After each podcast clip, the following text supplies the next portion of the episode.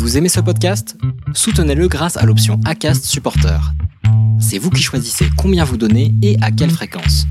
Cliquez simplement sur le lien dans la description du podcast pour le soutenir dès à présent.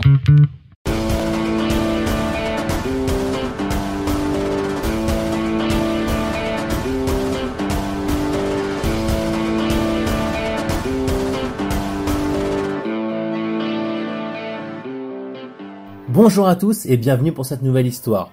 Plusieurs d'entre vous m'ont demandé une suite à l'histoire Les disciples et le maître, c'est pourquoi je m'exécute aujourd'hui. Et je vous remercie vraiment pour tous vos commentaires, vos likes et vos partages, c'est vraiment super. D'ailleurs, si vous voulez à nouveau une suite à la fin de cette histoire, ben, n'hésitez pas à me le mettre en commentaire. Et c'est valable pour toutes les autres histoires, puisque nous sommes déjà aujourd'hui à l'épisode 20.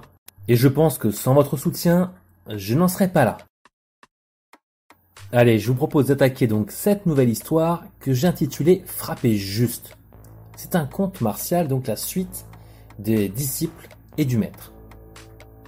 Il y a fort longtemps, dans un pays aujourd'hui oublié, deux disciples tentaient de surpasser leur maître au combat à main nue.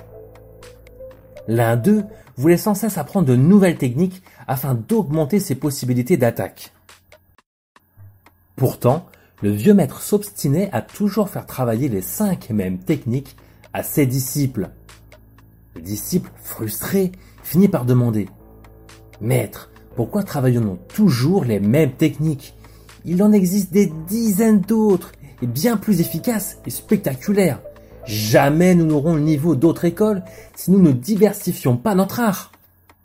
Le maître le regarda en souriant et répondit simplement Connaître une multitude de techniques et les maîtriser sont deux choses différentes. Se contentant de cette réponse, il remit ses disciples au travail. Insatisfait, le disciple se mit à travailler seul d'autres techniques. Il travailla très dur pour réaliser des techniques de plus en plus acrobatiques et spectaculaires. Un jour, il fut tellement satisfait de son arsenal de techniques qu'il décida de défier à nouveau le maître. Le maître accepta et prit place dans l'air de combat. Le disciple prit place à son tour et commença à attaquer avec un incroyable coup de pied sauté. Le maître pivota simplement pour l'esquiver. L'élève surenchérit alors avec un coup de pied acrobatique que le maître esquiva à nouveau calmement. Au bout de plusieurs assauts du disciple, alors que celui-ci s'élançait à nouveau, le maître, au lieu d'esquiver, s'avança rapidement en frappant du poing en plein plexus. Le disciple fut surpris, et comme il commençait à fatiguer, il n'eut pas la vivacité nécessaire à parer ce coup. Il s'écroula, le souffle coupé, et l'affrontement s'interrompit là. Ton travail est excellent, déclara alors le maître. Mais tu as travaillé trop de techniques, parfois complexes, sans les perfectionner. Il m'est donc facile de les esquiver, tant elles sont grossières. Choisis-en une, pas trop énergivore, et perfectionne-la avant d'en travailler une autre. Rien ne sert de frapper dans tous les sens, mis à part à s'épuiser. Il faut frapper juste. La technique la plus simple est parfois la plus efficace si elle est utilisée de la bonne manière et au bon moment. Le disciple, récupérant lentement, acquiesça, remercia le maître pour ses conseils et enseignements et prit congé. Lorsqu'il fut éloigné, le maître demanda As-tu compris la leçon? Un jeune disciple sortit alors de derrière un buisson. Vous saviez que j'étais là, maître? demanda-t-il surpris. Oui, évidemment.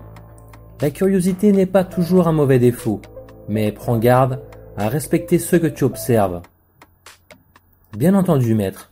Je ne voulais pas me montrer irrespectueux, je voulais simplement découvrir les capacités de mon aîné. Vous avez encore été très fort, car d'autres n'auraient pas esquivé tous les coups comme vous l'avez fait, dit gaiement le jeune garçon en rejoignant le maître qui s'éloignait déjà. C'est vrai, avec encore un peu de persévérance et de patience, il se pourrait bien que l'élève surpasse bientôt le maître. J'espère que cette histoire vous a plu. Si c'est le cas, n'hésitez pas à la partager et à me demander une suite dans les commentaires. Je m'attellerai à cette tâche avec un très grand plaisir. En description, vous découvrirez également tous mes livres, le blog où j'ai déjà écrit des centaines d'histoires et trois e-books gratuits.